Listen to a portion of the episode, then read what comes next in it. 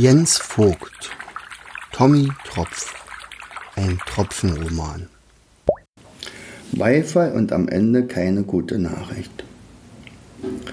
Der Wobbegong hatte sich für den heutigen Tag eine besondere Geschichte zurechtgelegt. Immerhin hörte ab jetzt der König zu.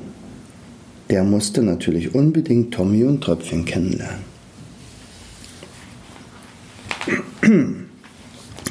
Tommy hatte eingewilligt, ein paar Unterrichtsstunden über die Tiefsee zu geben. Der, die Riffbewohner waren extrem neugierig und wollten alles über Tommys Tiefseeheimat wissen.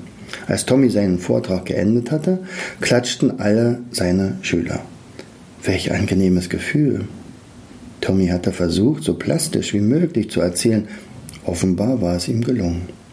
Haben bei euch Fische wirklich Leuchtschuppen?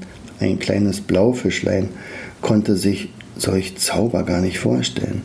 Tröpfchen zeigte seinen Beutel mit den Leuchtfischschuppen.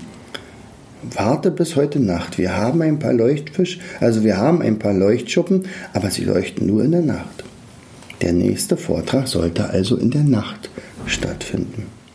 Als die Sonne untergegangen war und nach und nach alle Farben im Riff verschwanden, kamen alle Bewohner noch einmal zum Unterrichtsraum. Tröpfchen hatte bereits den Beutel, den sie vom Leuchtfisch bekommen hatten, geöffnet. Als, dann, als er dann bedeutungsvoll drei Leuchtschuppen herausholte, gab es ein Oh und ein Ah in der Runde. Tommy erzählte nun von Laternenfischen, Zitteraalen und sonstigen Tiefseebewohnern. Es gab viele Fragen und auf die Tommy und Tröpfchen nicht immer eine Antwort hatten. Du bist ein richtig guter Lehrer, Opi. Ich konnte mir alles genau vorstellen. Tröpfchen hatte auch gelauscht und obwohl er ja auch aus der Tiefsee kam, hatte er viel Neues erfahren.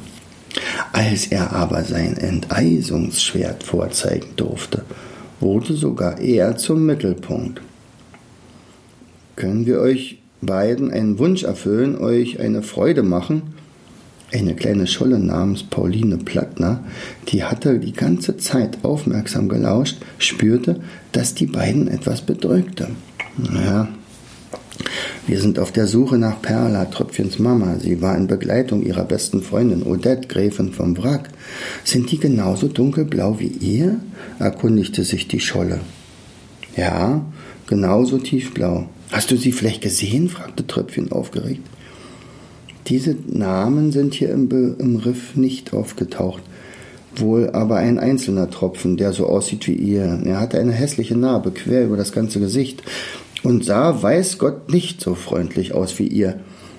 Er sprach nicht viel, doch ich glaube, er nannte sich Hako oder Malo. Tommy riss die Augen auf. Du meinst nicht etwa Halo, oder? Doch, doch, doch. Ich denke, das war sein Name. Halo. Kennst du ihn? Nicht persönlich, wohl aber mein Enkel. Tröpfchen darf nichts davon erfahren. Harlow ist sehr gefährlich. Er hat seine Mama in die glühende Lava gestoßen. Seitdem sind wir auf der Suche nach ihr. Aber dass dieser Kerl uns so dicht auf den Fersen ist, wäre mir gar nicht gefallen. Von mir erfährt er nichts. Um diesen Harlow werden wir uns morgen kümmern. Kann ich heute noch etwas für euch tun? Tröpfchen war gerade wieder zur Unterhaltung zugestoßen.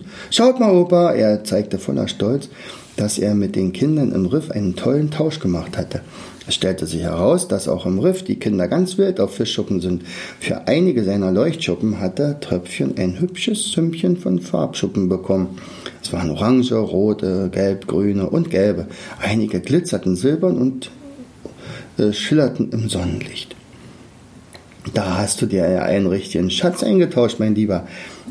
Allein die Perlmuttschuppe ist ein kleines Vermögen wert, sagte Pauline Plattner anerkennend.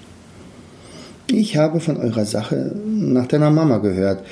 Dabei kann ich euch leider nicht helfen, aber ich möchte euch gern einen Wunsch erfüllen. Hast du einen? Ich würde gerne die Sterne sehen. Opa Tommy hat mir erzählt, dass unsere Vorfahren einmal dort gelebt haben. Oh, das ist leicht, freute sich die Scholle.